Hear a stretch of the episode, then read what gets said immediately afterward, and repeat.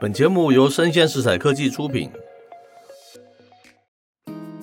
欢迎收听数位趋势酱子读，我是科技大叔李学文，我是跨领域专栏作家王维轩 Vivi。哎，又到了一个我们最新的单元，叫做流行科技英文词汇，对不对？是。自从我们上次播出以来，受到大批如雪片般飞来的这个好评，大概有一千封的好评，这是我们自己在讲了，对不对？是觉得还蛮实用又有趣的，对不对？嗯，就是。因为现在大家都跟科技或多或少都有关系，对啊，经常就哎掉一些这个书袋，说一些这个科技英文词汇，感觉起来人家就觉得你不会落伍，对不对？嗯，会跟得上时代哈。对啊，我相信大家或多或少都用得上了哈。那今天我们介绍的两个词汇，第一个叫做 AGI 啊，叫做通用人工智慧；第二个叫做 Netiquette 好，叫做网络礼节。好。那我们赶快介绍这个第一个，叫做 AGI 通用人工智慧，它的全名叫做 Artificial General Intelligence。好，这跟我们传统讲的这个 Artificial Intelligence AI 不太一样。好，那 AI 比较 general，比较广泛的讲。现在我们更进一步讲说，它是一个通用的一个人工智慧，叫 Artificial General Intelligence。那相关的词汇，我们当然会附在我们节目的链接上面哈，大家可以看得到嘛哈。那这边也是给大家小科普一下，这个 AGI 有人叫做强人工智慧，哈，或是通用人工智慧。那强人工智慧就叫 Strong AI，就是直接翻译哈，这是白话。对对对，那通用人工智慧就是 Artificial General Intelligence 哈。那它是一种具备跟人类同等智慧哦。或是超越人类智慧的这样子的人工智慧，感觉起来好像蛮可怕的，对不对？嗯，我们以前常常就是不满过去 AI 的表现啊，就比较笨，我们觉得没有什么让人家惊艳之处啊，没什么好用，对不对？所以啊，AGI 它能够表现啊正常人类所具有的所有的智慧型行为啊，所以它影响蛮大的，对不对？是。那我们再用一些实例跟大家介绍，到底 AGI 是什么呢？还有它能够做什么呢？那其实人工智慧 AI 它可以简单分成弱人工智慧，也就是 weak artificial intelligence，还有强人工智慧 strong artificial intelligence。那所谓的弱的人工智慧呢，就代表说像是电脑啊、软体，它可以模拟人类部分的智慧跟行为，像是他们会下围棋或者是判读医疗影像等等嘛。那这种 AI 只具有特定功能。也只能被拿来解决特定的问题。是，那 Vivi 就直接打到了 Google 嘛？哇，他这边案子下围棋，就是之前那个下围棋的 AI，对不对？是，当时实在是轰动全球了，对不对？对啊。现在看起来，原来他是好像也还好，感觉是 好像还好嘛，对不对？对啊。所以当这种 ChatGPT 出来，它才会影响这么大，对不对？那接着我们说这个强人工智慧，它就被称为 Four AI 或是 AGI，就是我们今天介绍的 AGI 哈，Artificial General Intelligence，它是人工智慧相关研究的一个主要目标之一了，也是许多科幻小说、电影等等共同话题哈。主要是希望这个电脑能够执行所有人类可以做到的一切的智力的任务。好，它除了具备认知的能力，还可以自学沟通。拥有推理能力，甚至于他还有自我意识，好可怕，哦，这就可怕了，对不对？对，那其实大家应该蛮熟悉的，那就是 OpenAI 它前一阵子推出的 GPT Four，它也在官网上有进一步宣布啦。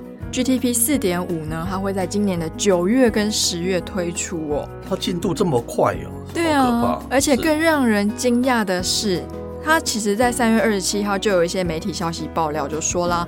GPT Five 会在今年的十二月完成培训，嗯，而且呢，OpenAI 它期待它可以实现 AGI，也就是 Artificial General Intelligence 的功能。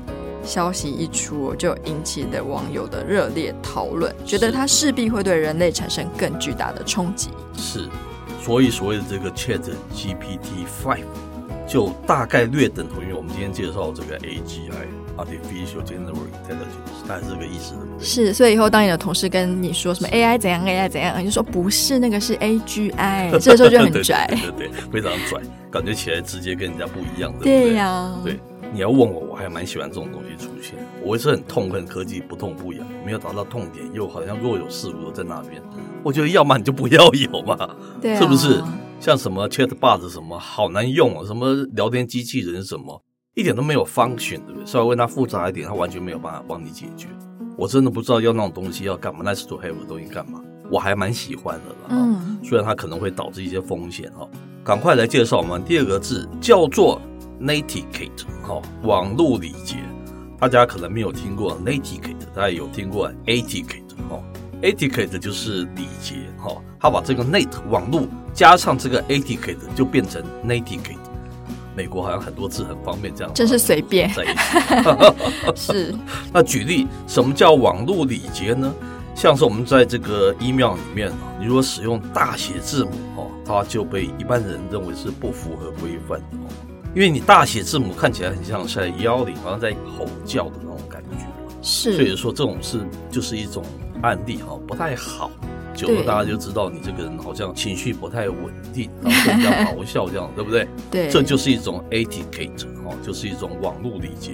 那 Vivi 有没有其他的案例跟大家分享呢？网络礼节的话，其实大家比较常见的就是讲话都没有标点符号，我觉得这个算是比较 minor，可是会造成一些阅读上的困扰，还有误会，对不对？对对对，然后还有就是我小时候大概国中的时候很流行的那种火星文哦，哦什么啵啵就是拜拜啊，这种很幼稚，是是是，或者什么那这种老年人看不懂啊，年轻人没有问题啊，对不对？还有一阵子很流行什么口爱教主，我想口 屁啊口，对啊，是是，啊现在会觉得呃就是可能是青少年比较会用这些，这个还是比较 minor 哈。对，这比较 minor 伤害。对，可是呢，像是一些过分的洗版，是，我就碰过有一个朋友，我不知道他是误触了，还是他真的要表达他的愤怒，他就连续按了贴图按了五百次，会被大家气疯了。对，就是你很急着找人，你也不用这样子嘛，对不对？是，是，是。我这边要检讨一下，有时候 对，没有没有没有。还有像是中国，它有一个弹幕的功能，是，我觉得弹幕当然是很有意思，你可以马上分享你当下的心情，看影片的心情。对，可是如果说你在弹幕的时候，你给我剧透，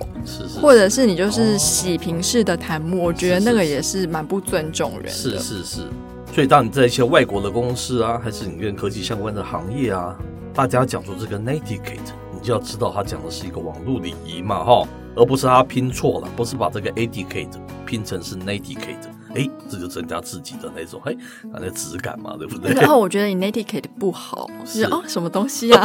对对对。然后查，哎，怎么还查不到？到底是什么意思？也 是，那都是蛮流行的科技英文的词汇的。这边讲，我们没有对这个火星文不敬哈，只是说你要用对不同的场合。你在一般下面聊天你就算，嗯，你在比较正式的公文还是正式一点的那个 formal 的那个 letter，你还是用比较有这种 Netiquette 这样概念的一些字眼。会比较好嘛，对不对？对你自己还是对被需要理解的人来讲都是比较好。嗯，好，那以上希望这两则科技这个英文词汇对你的工作多多少少有一些帮助了哈。那以上内容播到这边告一段落，我是科技大叔李学文，我是跨领域专栏作家王维轩 Vivi，我们下回见喽，拜拜。